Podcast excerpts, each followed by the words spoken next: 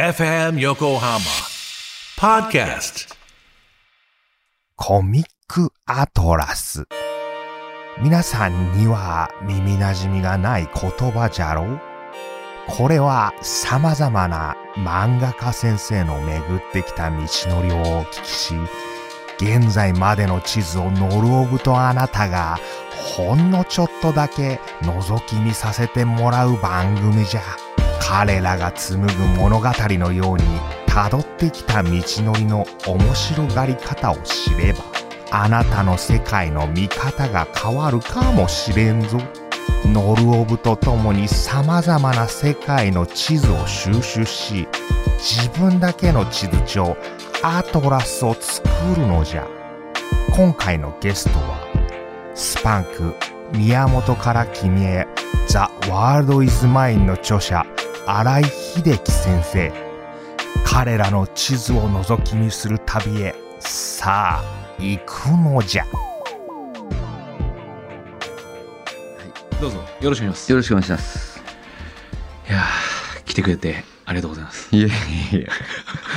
なんかあの基本人前に出るのが好きなわけじゃないし、まあ、ララジオというかポッドキャストが人前じゃないけど、はいまあおしゃべりが好きなじじいだと思ってくれれば。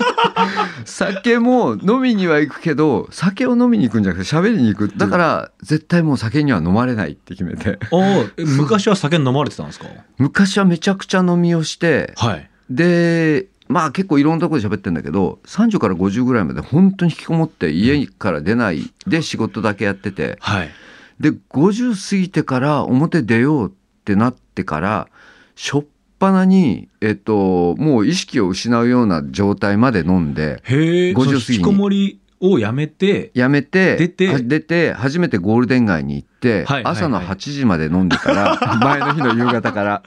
そした何らそしたら、えっと、新宿からはい家に帰るのに、えっと、電車何往復もして、えで、ラッシュ時の電車の床で寝てるっていうのがあって、で、50過ぎて、これはダメだと思って、はいそっからもう飲み方変えて、ええ焼酎やばいって言って味がなくなるから。あで、そっから、えっと、父親がまあこれ言っていいな。ウイスキーアル中だったし、それも結構見てたんで、ウイスキーだけは飲むまいって決めたのに、はい結局今ウイスキー。あウイスキーはあの覚醒するし、はい。自分で量コントロールできるんで。覚醒するんですかウイスキーって？あのなんか聞いた話うん。ウイスキー飲みながら小説読める、でも日本酒飲みながら飲みながらの小説は読めないそうかもしれないですってね。でウイスキーだと適当なところで今日も何杯目であら少し酔い回ってきたっていうと、うん。お茶出してもらったりコーヒー出してもらったりあとよくやるのがタバコも酒もまずくなってきたなって思うと、えっと、歯磨き始めるってバーとかでも ちょっと水くださいって言って。え口の中をすっきりさせると？そうそう、すっきりさせるとお酒もまた美味しいし、ああ、で、タバコも美味しいし、で、しゃ 喋るのも楽になる。そうか混ざっちゃってるからってことですね。そうそうそういろんな味が。多分多分。はい。だから焼焼酎だとそれが全くなくて。あの、だんだん味がもう分かんなくて酔えばいいやって感じになっていくから、それが怖くてせっかく行って、話すんだったらできるだけ話覚えときたいなって別にネタにするわけじゃなくて、今日これ聞けて、この人のこの表情見れて、美味しかったっていうのを覚えときたいって。そうそう。えそれってそのまあ引きこもっている期間から、うん。まあ、出てきて、うん。家にいる時とかは感じえないことだったってことですか、もうそそういう表情っていうのは全然あの引きこもって書いてやれ社会が世界がってやってたら、うんうんだんだんだんだん人が嫌いになってってうん。人間滅んでしまえに近い状態になってってでも俺20年表出てないのに何が人間滅べたって話でこれはやばいって思ってもともと人は面白いで始めたことなのに、うんうんうんこんなのどん詰まりじゃんっていうのが起きたから、でで表出ようって思ったのが50の時で。でどうせだったらやったことのないこと全部やろうって決めてまあ写真アップしたりしてるけど、あの女装もやってみようとかね。想像しなかったことをできる限り全部やろうって。だから飲み始めはもうぼったくられてもいいから初めての街行ったら 知らない街の木のドアを開けてバーを開けて中に入ろう。ね。中に入ってぼったくられそうになさそうって思ったら、えっと、店の人か隣の人はい。適当に話しかけて何分で下ネタまで聞けるかっていうのを。結構自分に強いてやってて。へえ。だからちょっとびっくりしたのがもう漫画描き始めた時は漫画さえ評価されれば評価っていうか面白がってくれればいいやって思って自分はもうどうでもいいって思ったんだけどでもそのうち、えっとこのままだと連載続かないって時に、うん。絶対自分はインタビューなんか受けないって決めてたのにはい。ワールドイズマイになんとか続けたいから、じゃあ対談やりますとかなんかやりますってやってでまあこのままずっと漫画だけ描いてんだろうなって思ってたら表出たでしょ。そしたら想像しなかったことに今までの何十倍ぐらいだろう知り合いとか友達ができて50過ぎてから。へー。ちょっと想像できなかったことばっかり起きて。この自分の現状がってことですか？もうこの10年で、うん。とにかく違うもの今までやってたことと違うことがやりたいっていうのをうん。やるには多分根っこが変わんないと根っこっていうか根っこは変わんないんだけど、うんうん。何か変わんないとやる作法っていうか多分作るものは変わんないだろうなって思って。うん。で人に会って50過ぎてから俺どんぐらい自分より一回り二回り若い子から説教を何度かされたり。はいはいはいはいはいはい。そうでも納得してあうん。俺ひもう基本人慣れしてないし20年要するに引きこもってたからこれは俺がおかしいんだって。そんな簡単に受け入れれるんですか ?20 年もし引きこもってたら、ちょっとやっぱ反発しちゃう気持ちもいやどっかあると思うんですけど。なくて。要するに20代の子にで俺の漫画読んでないって子も、うんうんうんうん俺のこと秀樹って言ってくれたり新井ちゃんって言ってくれるのも嬉しいし、あー。でそれ違うだろうっていうような感じで説教されるのもなるほどって納得いくことずくめで。なるほど。それ若い時はそうだったんですか？若い時は逆。逆。逆。若い時に出てたら多分もっと言い争いにもなってたし、多分自分通しただろうなって思ってなるほど。だから多分全部若くても俺より例えば新宿とか中心に出てるんだけど、はい。若くても俺より新宿は先輩この場所においては。そうそうそう。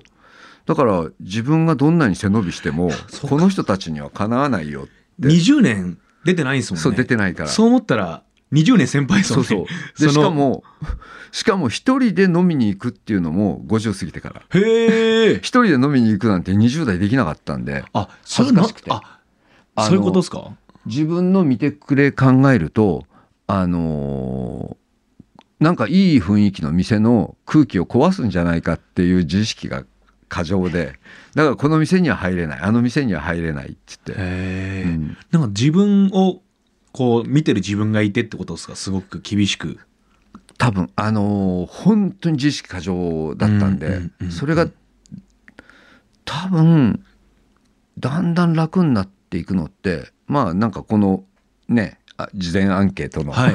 結果でもかまあそこでは語ってないけど、うん自分大好きで自分がっていうのをやってたのが漫画描いてて面倒くさいこと嫌いなのに、まあはい一番面倒くさそうな作業をずっとやってるうちにあ漫画は面倒くさいこと許せんのって割とやっぱ好きだったんだって思うとこの間、えっとイベントであった映画監督の吉田圭佑監督が言ってたんだけど、本当に好きなものが見えちゃったり分かると、どうでもよくなっていくんだよね自分が。おー。っていうのがあそういうことかって。要するに自分がどうこう言われてもやられても、はい。うーんとどっかで放っておけるっていうの。いや自分はどうでもいいやって。でも作るものだけは大好きだからこれは可愛がりたいし大事にしたいって、なるほど。それって、うん、その年を重ねていってそうなれるもんなんですかね？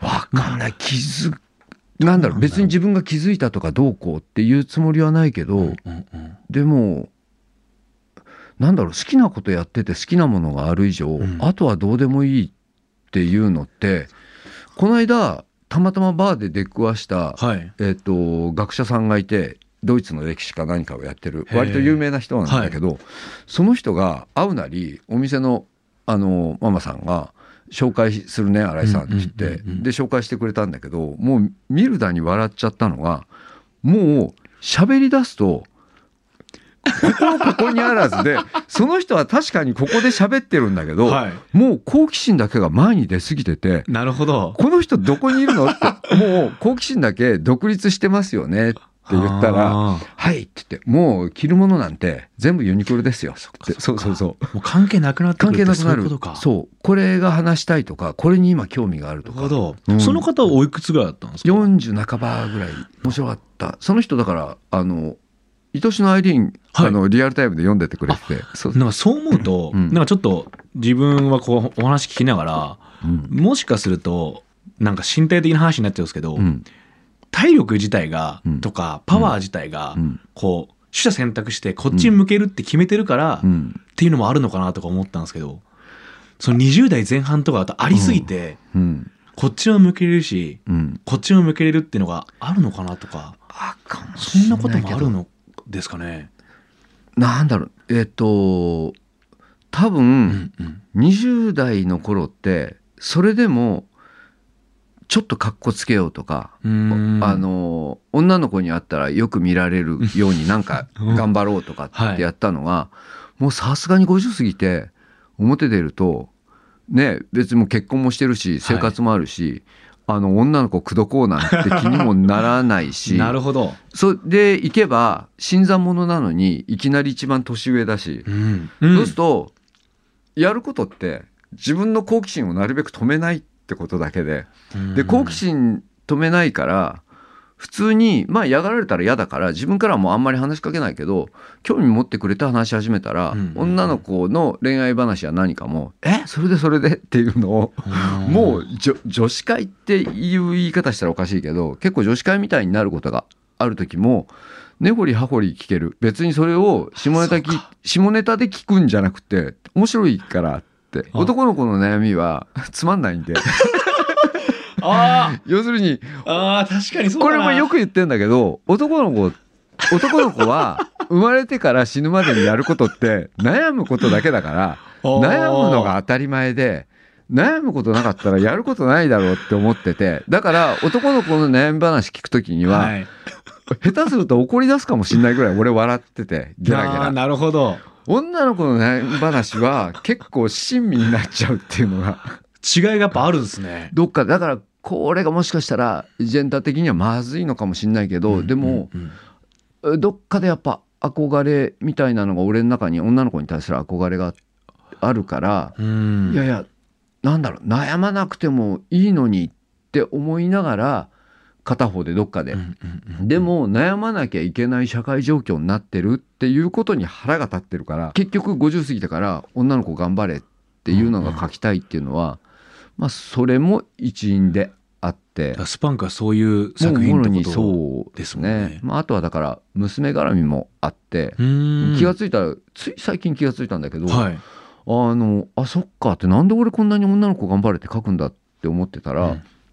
あの中学の時にちょっと娘が、えー、と苦労することになってないろいろあって、はい。でその時にえっ、とまあそれまで漫画で、ね、世界がどうこうとうんか社会がなんて書いてたのに、何にもやってやれなかったっていう 自分がそれを解決する力がなかったってことに衝撃受けて。あなるほど。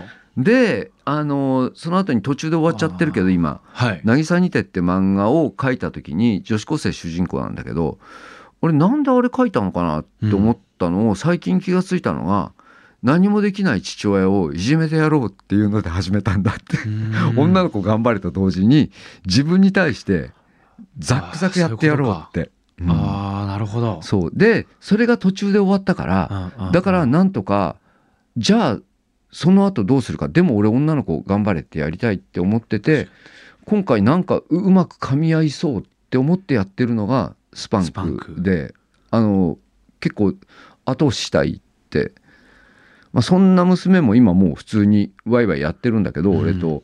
でも娘と共通なのが あの生まれ変わったらギャルになりたいって。俺もギャルの生き方最高って最強だって。へえ、それギャルにギャルのパワーを感じるんですか？パワーを感じる。なんかうん。生きること楽しむっていううんコツコツって言い方も変だな。ノウハウではないから。でもなんか一番ちゃんと生きることを楽しんってる感じがするかな。それどういうとこで一番思うんですか？ギャル見ててあこの人らこんなことも楽しんでんだみたいなとこってあったんですか？わかんない。なんかえっ、と別に俺完全文化系じゃないしはい。片方体育会系にも足うんうんうん。入れてたんだけどうーんでも文化系の部分がどっかでかっこつける自分を演出しちゃうから嬉しい時に嬉しいとか悲しい時に悲しいとか悔しいとかストレートに全部出せなくって今ここで嬉しいっていう表現を見せるのその見せ方違うんじゃないかとかう。ざい自分に対してうざい演出をするっていう もっとダイレクトでよかったのにって。だあ。から俺多分今人生の中で一番ダイレクトに近いのが今かもしれない。で今ギャル化してるってことなんですねギャル自分の中で。化したいって思ってるギャルに近づいている。そうそうそう。なんかその演出したいっていう気持ちみたいなものとか、うん。まあ昔だと思うんですけど、うん。自分をそういうふうにこう形作ってきたのって、うん。まあ、こう今回こうお話しさせてもらったって、まあいろいろこうインタビューとか、うん。いろんなもの遡らせてもらってたんですけど、やっぱ、まあ、映画っていうのがうん。すごくお父さんに、た。はい、見せてうん連れてもらってたみたいな伯楽とか、うん横浜とかに週に1回見に行ってたとか、はいアメリカンニューシネマ、うん。ジャンルとしてまあその、大きくくりとして、はい見てきたってうん。いうインタビューをこう見させてもらってて、うんなんかすごくなんていうんですかねその観点があるのかなっていう。すごい大きいとうん思う。やっぱ今ってすぐに仲間っていうか、はい。うんと悪い言い方すると群れを作っちゃうんうけど、うんうん。昔の主人公ってやっぱアウトローが多くて、要するに一匹狼みたいなたとえ万人を敵に回しても、えっと自分がこれと思ったことをやるとかこれは曲げないっていう生き方をする主人公がすんげえかっこいいなと思って、うんで当然自分もそうなりたい。でもなれないからいろいろその自分の理想と現実のギャップに悩んじゃうわけで、はい。うん。それは小学校の時、まあ、見始めるじゃないですか、うん。映画とかを。うん。でまあこの横浜生まれて、うん。たくさん映画館がうん。周りにあって見に行ける状況で、うん。まあ、それを影響を受けて、うん。小中高と進んでいく中で、うん。そういう自分を作ろうって明確に思い始めたのっていつ頃なんですか、思春期ぐらいですかやっぱ。作ろうはもうやっぱすいや下手すると小学校の時だったり中学校もすごいしギア入ったのは高校。あこうギアを 一足二足。あの硬派がかっこいいんだとか女とチャラチャラするのはダメだとか もう余計なお世話なんだけど周りもなんかそんなのが集まっちゃったせいで。あでもその中で漫画って手段を手にするんですね。漫画はあのやっぱ、えっと、父親の影響もあったし、小学校の時からすごいやっぱり好きでで高校入った頃には、えっと、ガロとかはい。マイナー雑誌だったんだけど、それを結構買ったりそしたらバイト先のあの飛び職の兄ちゃんにかつて学学生運動やってたって人なんだけど「新井君ガロのバックナンバーいっぱいあるけど持ってく?」って言って昔の黄金期のガロもザーッともらって買う漫画もその時期はほとんどあの青林堂っての単行本結構買いあさったりなんかして。だからマイナーな血はそっち。しかも小学校の時か。はい。小学校のだから高学年ぐらいで父親が近所の知り合いの友達の古本屋で頼んどいたなんか柘吉春全集 が届いたから「秀樹これ読むか」ってお父さんの影響やっぱすごい大きい。でかったかなですよね。本当にあー。だもう文化的なものも含めてってことですね。お父さん自営業をやってらっしゃったっていうのを。まあ普通に俺ずっと読んでるから、ペはい。ペンキ屋で、はい。そうそうそう。自営業だったけどもともと絵描くのも好きであ。映画もすごい好きで家にはだから映画のパンフレットアホみたいにあって、もううん。趣味ですごい好きで。へー。で兄弟14人兄弟かなんかなんだけど10人兄弟なんですか？14人兄弟。14人？そうそう。新聞にかなんかにも載ったって言ってたけど。14人兄弟なんですか？で下3人ぐらいが兄弟の父は下の方なんだけど、はい。下3人ぐらいがみんな映画好きで同じように横浜に住んでたんで映画の情報交換であれ見たかこれ見たかっていうのを、うん。あ友達みたいな感覚でその兄弟の中でそうそうそうそう。育んでてそう。ってことなんですね。そう。で俺にもこの映画あの映画を見せようって言って。父ちゃんとおじさんたちが映画の話盛り上がってるからそうそうそう。そこに「じゃあお前も来いよ」と。そう。あそれ楽しいっすね。楽しかった。だから最初のヒーローってはい。それこそダーティーハリーだったり、クリント・イーストウッドの。あと「燃えよドラゴンうん」のブルース・リーが初めて入ってきた時に「秀樹また行くか？秀樹行くか」って言って結局えっとね父親がハマってて俺以上に。8回ぐらいいたかな。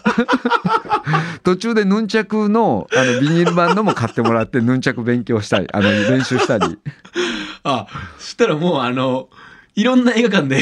そうそうそうそう。あほとんど川崎だった。あそうなんですね。そうそう上映館が川上映崎だ館川崎で川崎グランドってすごいでかい映画館があってそこに何度も行ったからまた行くまた行くって言って。あだからほんとついていくうちにうん。これは面白いぞみたいな、そうそうそう。それに多分大人たちが話してる内容とかも入ってき入ってくる、ますよねそうそう。そうだからその時にまだ見れてなかったけどあのー人生ベストはイングマル・ベルイマンの「叫びとささやき」だとか。そうそう、んんで映画があるんだけどベルイマンの中では、どの位置に評価されるか分かんない。他にもっとエポックメイキングなのがあるけど、でも親父がそれ言っててだから結構文芸文化みたいな部分も、うんあそっちも見るんだ父親はって。でも例えばタクシードライバーははい。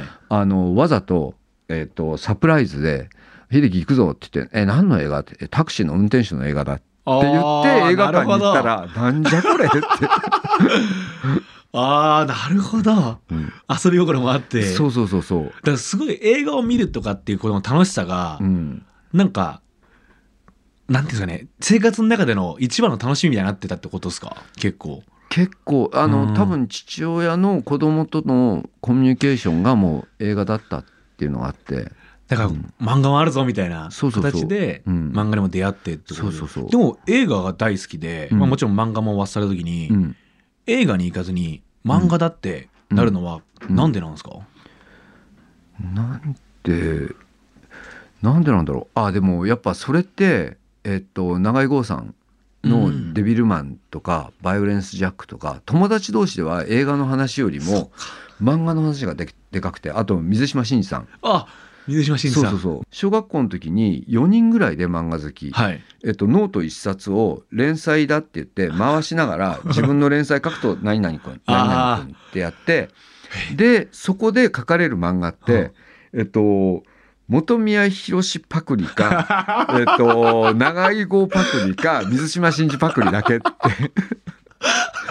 でもみんなもうそれが好きではい。でももうその時にいたまあこれ言ってもいいんだよな名前。北本君って子がはい。むちゃくちゃうまくて、漫画が。もう手な書き慣れてて、えっと、書き直しもあんまりしてなくてみんな鉛筆書きなんだけど、うんうんでなんで北本君こんなにうまいんだろうって思ってショック受けてて「北本ちゃんは将来どうすんの?」って言ったら「いや編集者になりたいんだよね」って言った時の衝撃。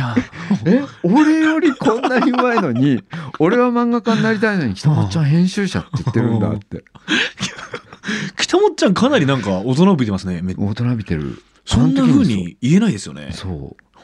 うん何やってんすか北本ちゃん今。いや全然その時だから北本ちゃんすごい背身長も高くて、はいポートボールっていうバスケットボールの代わりの箱の上に乗っかって。のはい。ゴールやってたのが北本ちゃんで。ですね。そうそうそう。今大人びてるで急に思い出したんだけど。大人びてんな。そう。なかなか言えないですもんねそうだから本当にずっと絵にコンプレックス持ってるっていうのは小学校の時から周りにうん。見たらいや全然うまいって子が周りにいっぱいいたからなかなか漫画家になりたいってとは言うんだけどすぐ引っ込める。言うんだけど引っ込めるの連続で、確かにな、うん。まあ、そんなことあんまりないですしそもそも交換ノートでうん。連載しようぜみたいなうん。ことが遊びになってんのってうん、ちょっとやっぱなんか不思議な人集集まってますよね。そうそうそう。かそうか。だから本当、自分の友達うちでの共通言語は漫画でそうそうそう。で父ちゃんたちとの大人との話は映画だったっていう。ところで自然と漫画の方が、まあ使う頻度というか。そうそう。でももう片方で梶原一騎さんの影響が、あのでかくて男たるもの一匹狼で体も鍛えなきゃいけないし強くなきゃいけないって。だから愛と誠とかあとはこの間直に会えたんで、はい。直に言ったんだけど里中真知子さんに里中さんの恋愛ものの漫画に影響されてこんな人生を送ってます。自分の恋愛観もかなり構築されましたって。あなたのせいで こんな人間になりましたってこと。をそうそうそう、全部つながっていって、うん。まあ、自分の生き方みたいなところが固まっていってるってことですよだんだん。いや固まろう固めようとしてたのに、うんうんうんうん。分解とその時々で分解しバラバラになっていくってあ出来事が起こるんですか？その出来事が。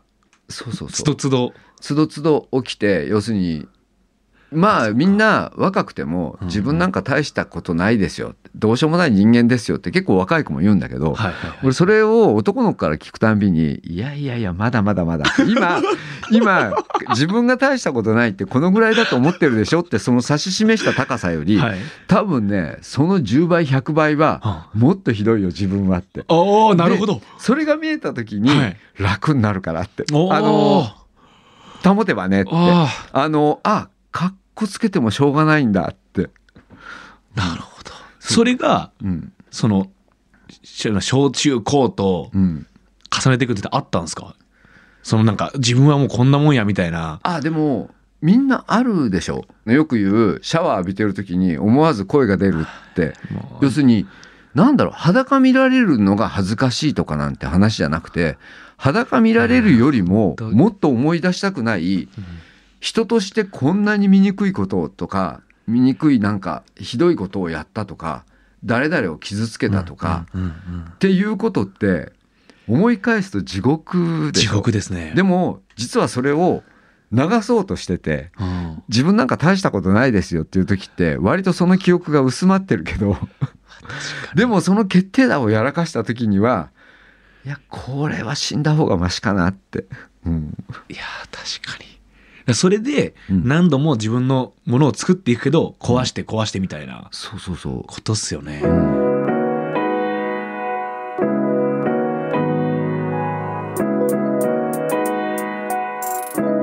まあそのなんていうんですかね、まあ、今こうギャル化していってるじゃないですか。まあギャル化しギャル化しにいってる。そうしに行こうとしに行こうとしている。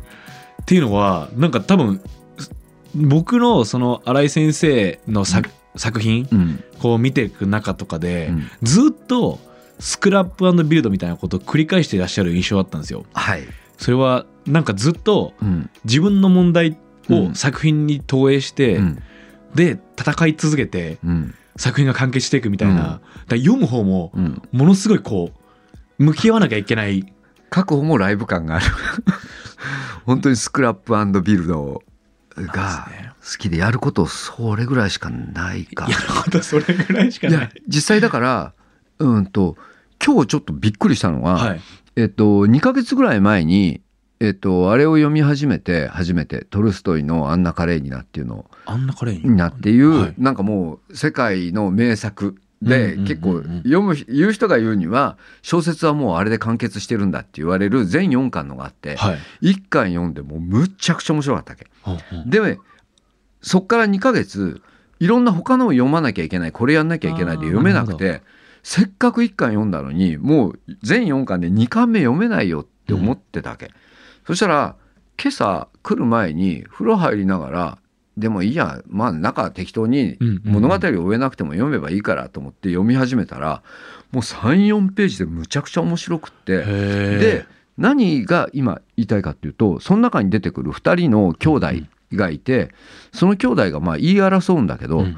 片方は、えー、と農村で、えー、とずっとその農業をやって暮らしてる田舎で、片方は小説家で、えー、と兄貴が。で都会で暮らしててたまに田舎にやってきて田舎のこの暮らしこそ人間の暮らしだっていう批評をする。でそれを小説家でありながら言うのが、えっと、その農家に暮らしてる人はずっとその生きてる、その対象と向き合ってるから、えっと、高くも見積もらないし低くも見積もらないし常に人間の生活とか人間として見てるんで評価も日々変わるし考えも変わると。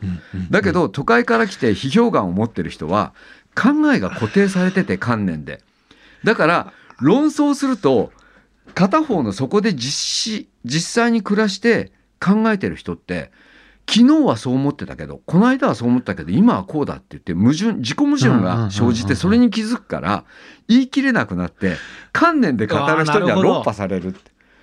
でもそれを小説家が書いてるのがすごくって。で日々考えが更新するって壊して作り上げないとそれができなくて。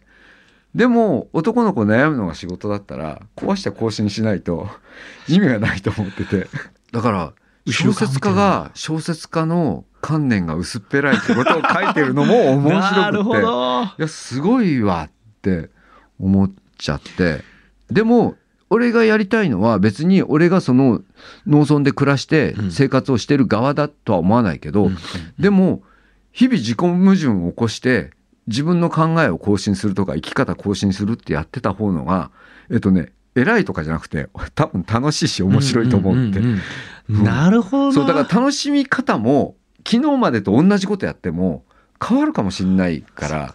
そう、そうかうん、なんかこれまでの新井さんの作品の中でうん。相反する2人っていうのは結構うん。出てくるというか、考え方も生き方も違う2人がいてっていうところで、なんか彼らがこうなんていうんですかねもみもみくちゃになるっていうか、うん。ぐしゃぐしゃになっていって、うん。まあ最後、まあ、答えは別にない。うん。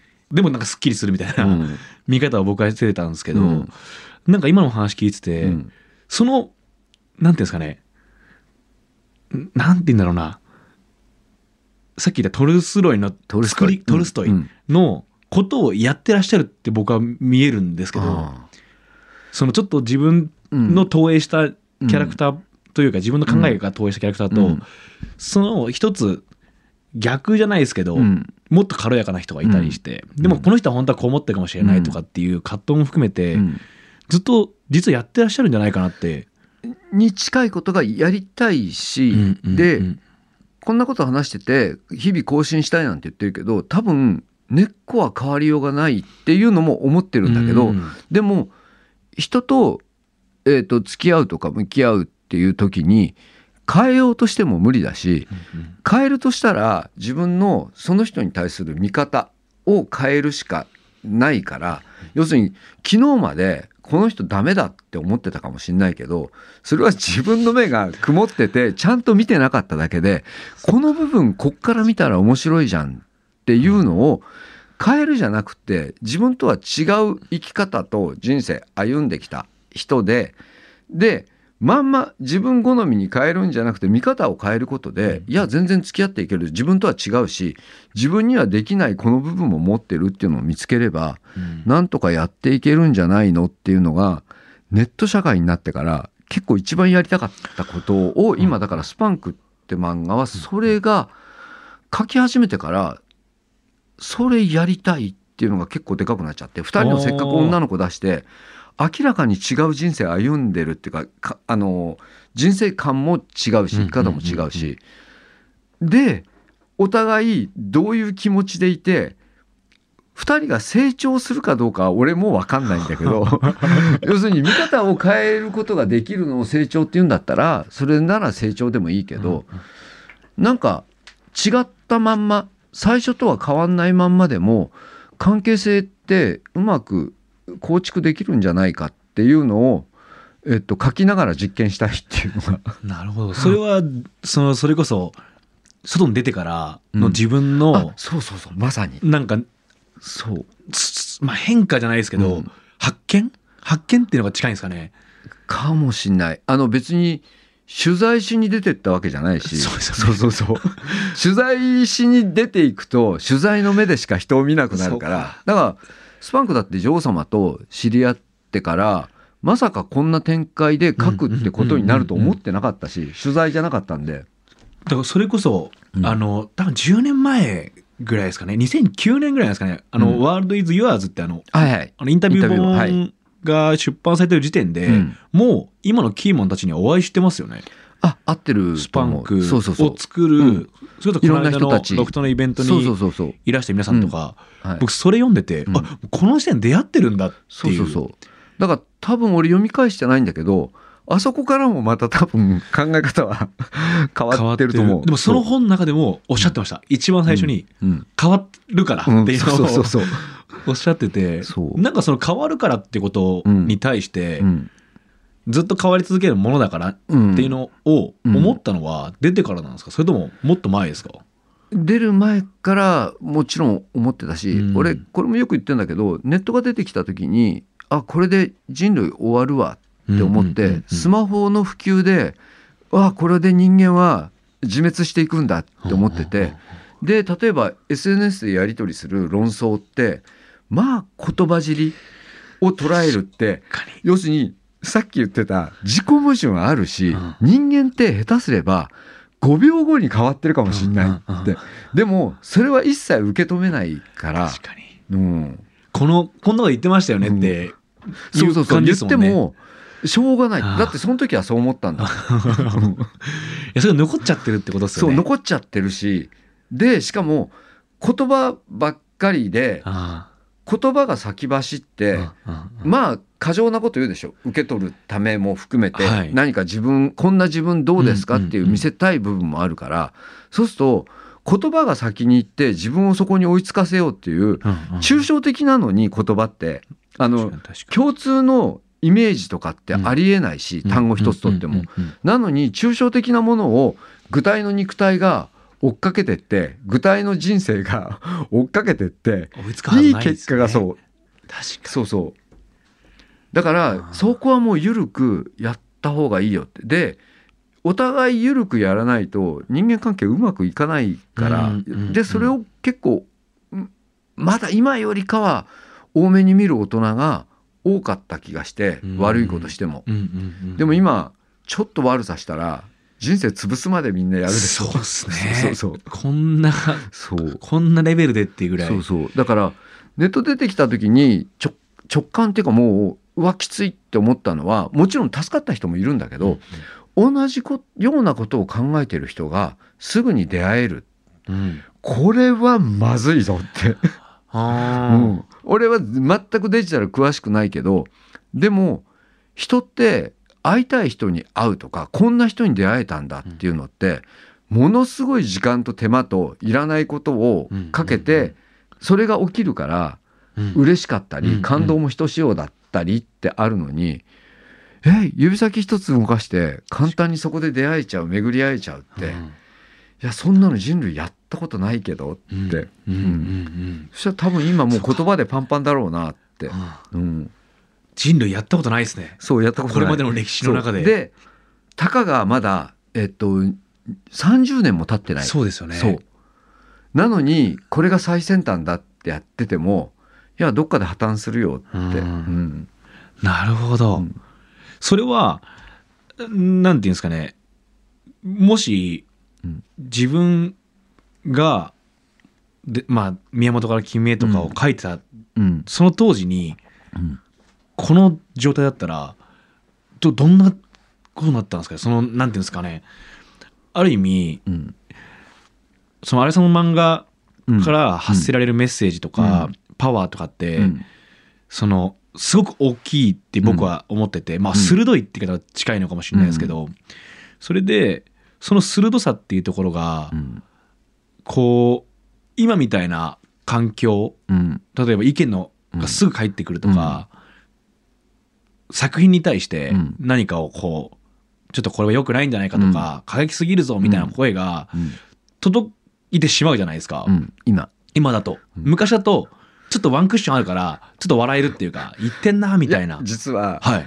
宮本の時直筆ではい。雑誌についてたハガキアンケートハガキではい。直筆で宮本が大嫌いですとかっていうのを担当編集がわざわざ全部それも送ってきてて。だから俺直筆肉筆のあの文句とか嫌悪をガンガン見せられたからネット絶対やんないと思ったんだけどやるようになった時にあのいやいやたかが打ち込んだので文句言ってきても痛くも痒くもないけどって宮本嫌いですってやっぱりあったんですか？ごかった。だからあの映像化25年30年経っはい。て映像化された時に久々に蘇ってきたなって。はあ。の宮本許せないとかありえないとか。はあ。で今の時代に宮本書けっててもそれは書けないよって、うんもう生きてきたあれも違うし世の中も違うし。でもあの時はあれがやりたかった、うん。であの当時でもあれが許されたわけじゃないし、うんうんうん。だったらまあ書かせてもらえないかもしれないけど、ああそうかもっときついっすね、そうそうそう。でもなんかそのリアクションの気持ちも少し分かってうん。自分が本当最近なんですよ、うん。こう宮本から「君へ」という作品を読ませてもらった時に、その自分に重なりすぎて辛いっていうのが、うん。多分一番のそのみんなが嫌いポイントだと思ってて、うん。先ほどお話ししてた、見たくない部分、うん。本当はうん流した部分が、うん。宮本が全部やってて、うん。で逆に僕これ見て、うん。原井さんこれを書いてる時に、うん。どんな精神状態なんだろう多分自分のこともかなり反映されてるんじゃないかなって思ってたんですよ。あやってる。それもやってるしまあすんげえ嫌われてるっていうのが分かったから、うん。ででも嫌ってるくせに読んでるじゃん読者って、うん。だったらその読者がもっと嫌な思いするようにしてやろうって それでもそれでも読むんでしょって。ああそれちょっと楽しんでたってことですか？結構だからそこで嫌われたことでおかげで自分のスタイルが決まったみたいなところがあって。なるほど。以降の作品も全部そのスタンスで。アイリーンは当時一番おしゃれだって言われたスピリッツで連載やるのに42歳のね、モテない おっさんがセックスしたくて嫁を金で買いに行くって。ああそういうことか。そうそう。でもスピリッツ買ってる読者が乗ってれば嫌でも目に入目るだろう。が離せないんですね。そうそうそう。あ確かに。でも僕はアイリーンが一番好きで、あありがたいです。いやその、うん。最後のなんか気持ちよさがうん。一番自分の中に今ハマってるあ気がしててあれもだからなんかやり方として本当にライブ感覚で実験で「愛愛」ってみんな簡単に言うけど、うん。誰か見たことあんのって UFO とか簡単に否定するけど「愛だって未確認じゃん」って。ああなるほど。で愛だって未確認ですよね。でもタイトルにわざわざ「愛」って愛しので愛入れたのはちょっとそれやろうって思って自分が実はこれだってこれ。これもダメ。これもダメ。ってこれも下心があるって言って 全部否定してった先に残るものがあるかっていうのをライブでやってた感じがあって。だから岩尾とアイリーンが結ばれますっていうのを一回山狩りの時にはい。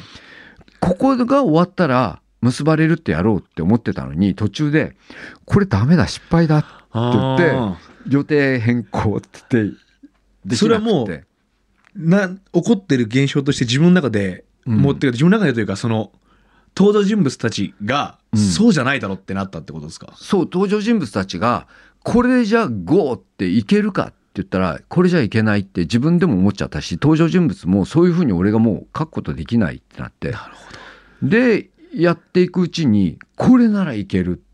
でこの時に生まれたこの感情とかここで持ってる感情は何て呼ぶんですかって言った時にもしかしたらアイリーンと岩の間の愛もなかったかもしんないけどもしかしたら鶴とアイリーンの中にうん。かすかな何にも理解し合ってないけどかすかな何かはあったかもしんないぐらいに、うん、ただ未確認でもまだあるぞってことですよね。うん。でってことはスパンクがこうやって、まあスパンクは多分そういうふうにライブ感を持ってうん。これからやっていくとは思うんですけど、うん。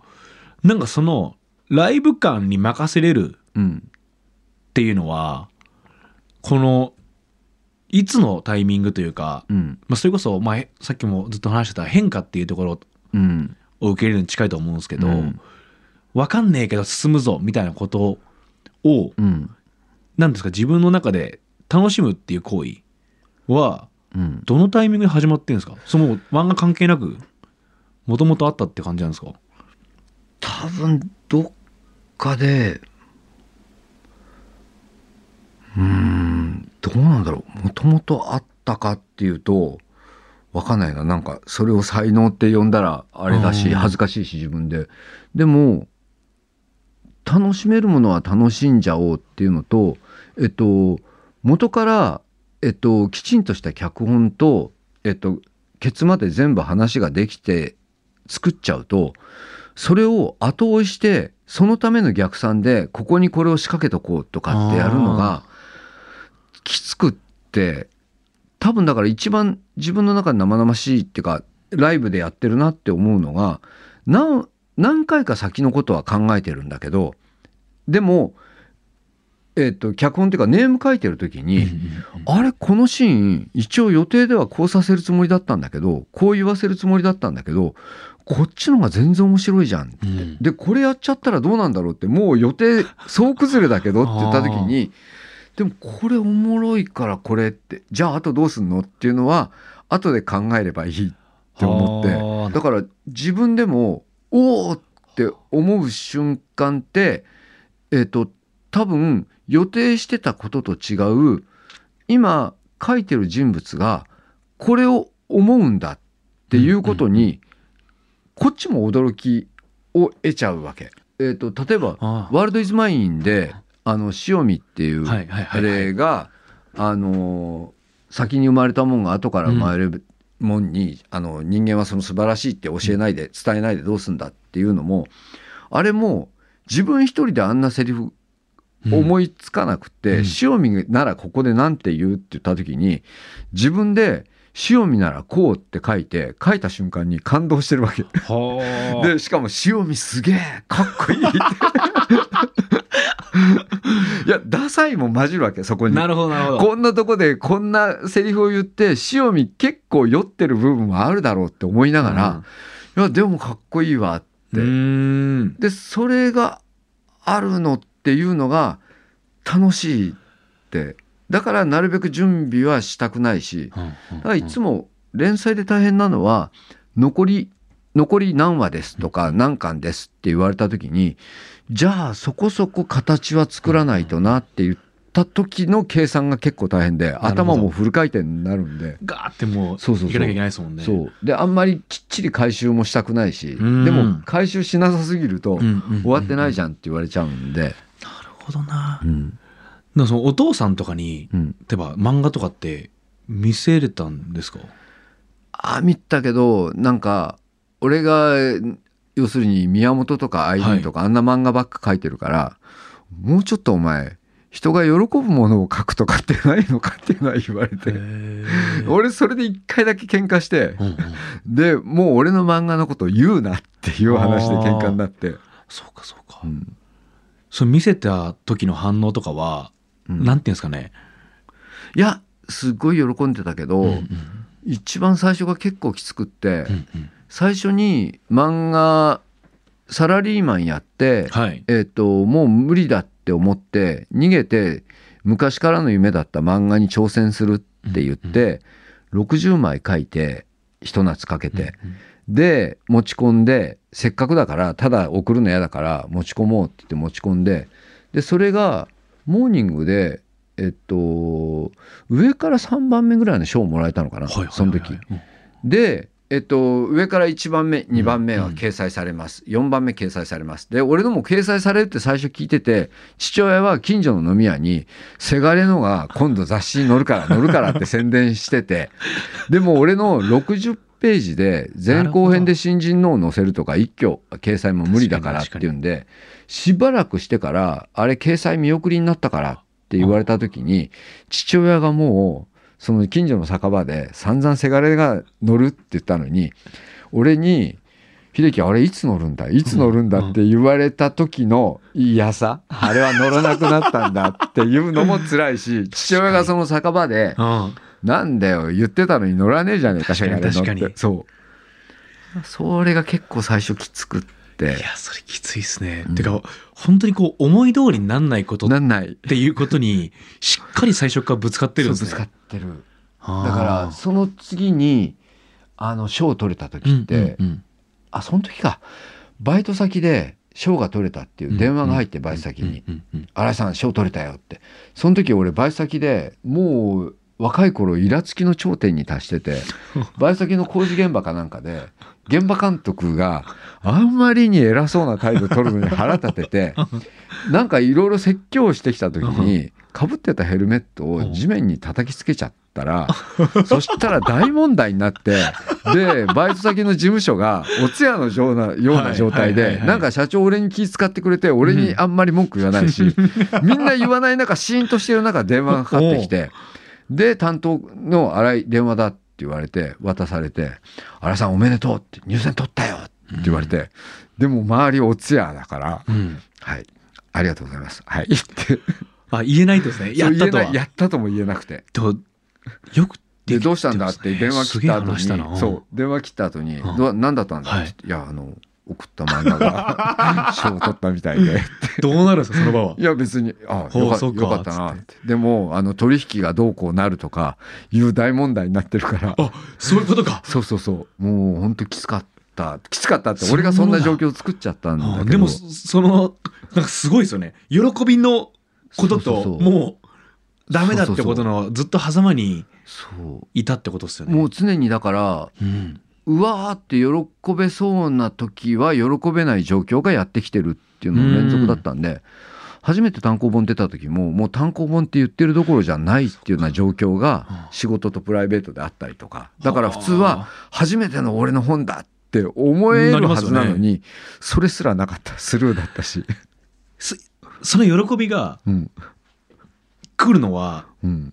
それこそ出てからですか？そういうシンプルに「やった!」みたいなことが、えーっとその時のタイミングにもよるんだけどうん、えーっとこれ多分ビームの方の単行本で出してもらったのかな読み切り集で、はい、あの子供ができたよっていうんんん読み切り60枚の読み切りを書いた時に、えっとネームが最初30ページでやるって話を担当の人が「新井さんこれ30ページじゃなく60倍で考えてみないか、もっと長く考えてみないか」って言って書き始めて書き上げた時に俺が書きたいもんってこの空気だったんだってこのこのなんだろう書き方なんだっていうのが分かった瞬間に終わ書きネームを書き上げまだ原稿じゃなくてネーム書き上げた瞬間の喜びって多分俺漫画家生活で一番がそこ。はなんかうわやったって感じで。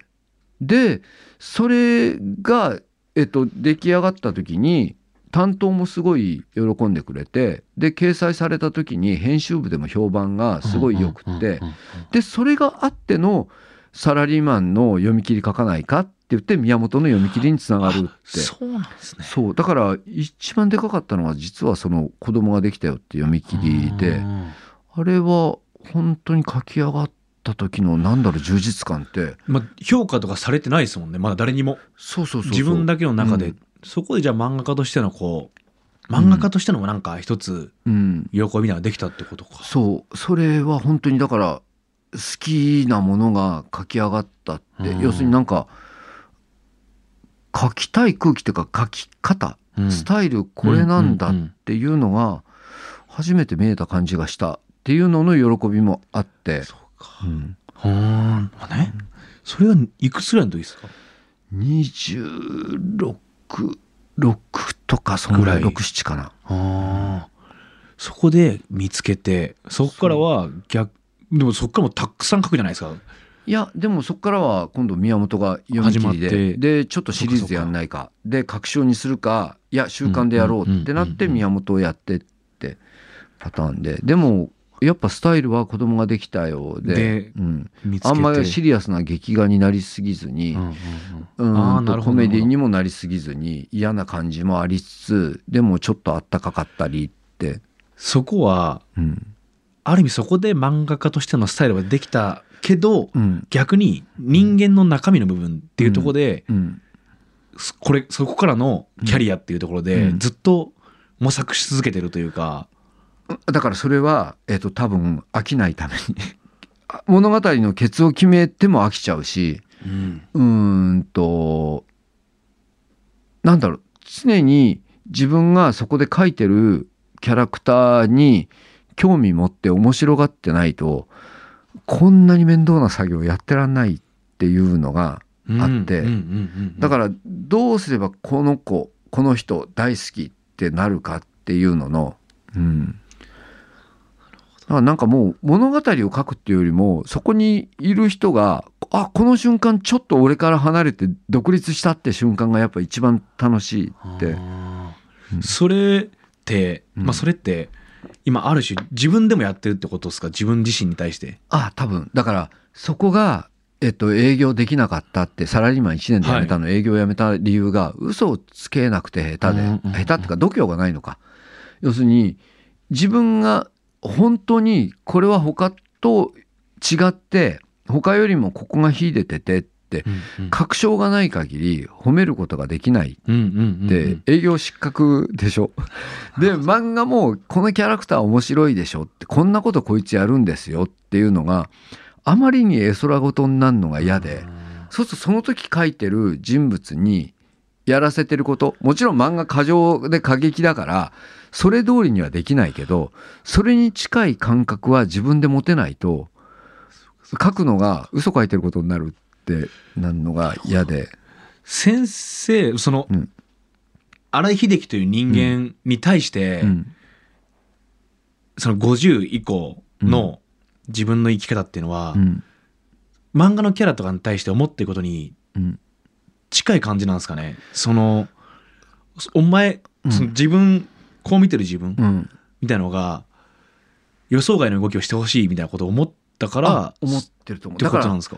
多分人の子ってはい。それがでかくて、うんうん。あのイエス大好きってまずなんで俺イエス好きなんだろうから始まってであそこでイエスの生まれ変わりかもしれないっていう、うん、と男にやらせたことって多分自分がやりたいことと自分に向けての言葉であの本当に大げさに言うと自分に向けた新約聖書を書こうって思ったのが人の子だったんでそれを書いたからじゃあ実践しようって言ってるのがスパンクで。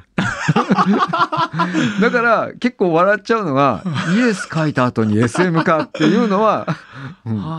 自分の中ではもう全部一つながりになってるって。だからあのワールドイズマインで世界を壊してあれは多分旧約聖書だったんだろうなって。いちいちで実践で社会をどうやったら変えられるかって。でも変わんないで俺が絶望しただけだってなって。でそのまま絶望するの嫌でうん。いや人間っておもろいよっていうのをやりたい新約聖書が人の子でそれの実践がスパンクっていうふうにしかもこう自分の娘さんのこともあってっていうのあってうん。やっぱ全部つながっていってるってことつながってっなんですねて。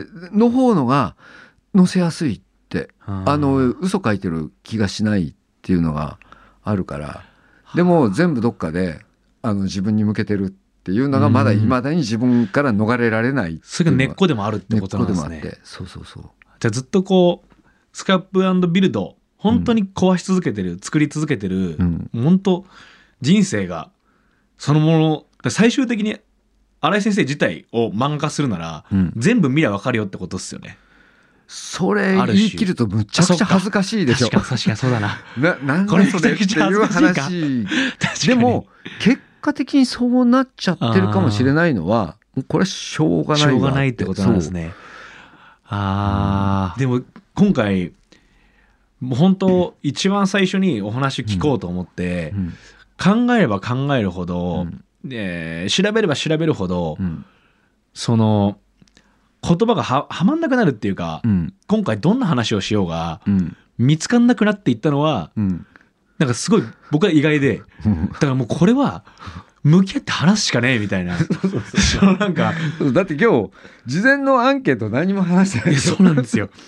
いや本当アンケートもそう、と取らせてもらってうん、すごくこう気になる部分がたくさんあったんですよ。うん。ここどうなってんだみたいな。でももしここにうん。着地しようと思うと、うん。なんかすげえなんか違和感が起こんのかもしんないし、でもめっちゃ気になるのありますよ。その人生初告白の場所とか。そうそうそうそう。いや一応だからこんな変なのをこの番組の趣旨に合わせて言うならこんな変な状態を培ってくれたのが神奈川で横浜の土地であるっていうのは多分ある、本当それこそお父さんがうん。どんいろんな映画館に連れていけるし、映画っていうものがうん。上映してる場所うん。だったからってのもあると思うんですよ。うん。そのもしめっちゃ田舎やったら、うん。多分1巻しか映画館はなくて、うん。あの上映されるタイトルも限られてるけど、うん。この横浜だったらもうその近辺川崎も含めてうん。たくさんあって、うん。あそこだったらこんな映画あるでみたいなことを、まあ雑多にというか、うん。行ける環境だったっていうのも、うん。まあちょっとこじつけっぽいですけど、まあ。あるのかなそという。だからあのアンケート取って喋れてないことでまあ人格形成にぐちゃぐちゃしたことが 散々起きてるんで 最初に言った、まあ、これ使ってもいいけどねあの彼女の前で醜態さらした俺が それをねこう、これ撮る前に聞いてますもんね。そうそうそう。だからちょっとそうそうそう。それはうん。今日のあれですよね。うん。収録前にそうそうそうそう。たまたま思い出したたまたま思い出した。桜木町に何十年かぶりに向こう側出て、はい、ああ俺醜態さらした夜に車ごとあの壁に突っ込もうと思ったあの桜木町の壁。あの壁だわと思って度胸がないから突っ込めなくて今日来るまで忘れてたんですか、いやあのことあるごとに思い出したんだけど 久しぶりに生の壁見たから鮮明に。そう鮮明に思い出して、そうか。うん、場所によって。場所によって。って思うと、ん。一応この、えー締めとしてはい。僕にはい。新井さんからここ行ってくれっていうその宿題みたいなものをもらうというのがあるんですけどえもうこうなってくるえと。これね難しい。言ってくれはないけど、はい。なんかでもこのランドマークタワーのある場所って、うんまあこれが建つ前に俺がほんとうろうろしてた山下公園とか、えっ、と元町の方もそうだしそれから何よりも色濃いさっき言った桜木町伊勢崎町野毛のあの辺は大好きで俺多分日本で一番好きな動物園が野毛山動物園であの動物臭さったるや。いるぞこと子供ができて一回だけ連れてった時に、はい。俺もうずっと笑いっぱなしで「いやすごいぞここ」って。久しぶりに来たら。もう大好きってどこよりも好きって思うぐらい好きで。でちょうどなんか不思議な縁ではい今えっ、とその書いてるスパンクの参謀をやってる、うんやってくれてる鏡由美子さん、もう横浜のそれこそ野毛国家で要するにランドマークの近くで映画見たら歩いて帰れるところうんうんにうん。実家があって。その実家が、えっと俺が学生時代に付き合ってて醜態を晒した女の子の部屋が実家の目と鼻の先で俺がだから車で突っ込もうとしてやめたおかげで今その当時そこに住んでた女王様と 巡り合ってこの漫画を描いてるって。ああじゃあその壁に行くしかないですね僕まず。で野毛山動物園も行って。そうそうそうそう。いやこれこのポッドキャスト続けていけたら、うん。その女王様にもね鏡様にも来てもらって。ぜひぜひ。で横浜ですもんね。そう。あのさすが女王様で、はい。嫌がらせで「新井さん言ってるアパートこれでしょ」って。わざわざ夜あり 歩きながら動画で俺に送ってくるっていうそのアパート行って。はあすごい話ですそうそうそう。ねしかもわざと道を間違えてこっちが「違うそこじゃない」っていうのも見越してわざと道を間違えてじらすって、さすがだな。うん。あー面白いな、うん。でもなんか本当こう今こう語って話してると、うん。なんかあまりに物語すぎますね。いやいやいやいや。いやそのまた取っていくとですよ、はいはい。なんかんなことあるんだあの連続っていうか、面白いな、スパンクのこれからもええ。楽しみやし、ぜひぜひ。その変化も含めて、はい。またちょっとはい。ここに来てもらえるとはい。嬉しいです、よろしくお願いします。い、や本当今日はありがとうございました、ありがとうございました。好き勝手喋りました。いやこちらこそありがとうございます。ありがとうございました Thank you.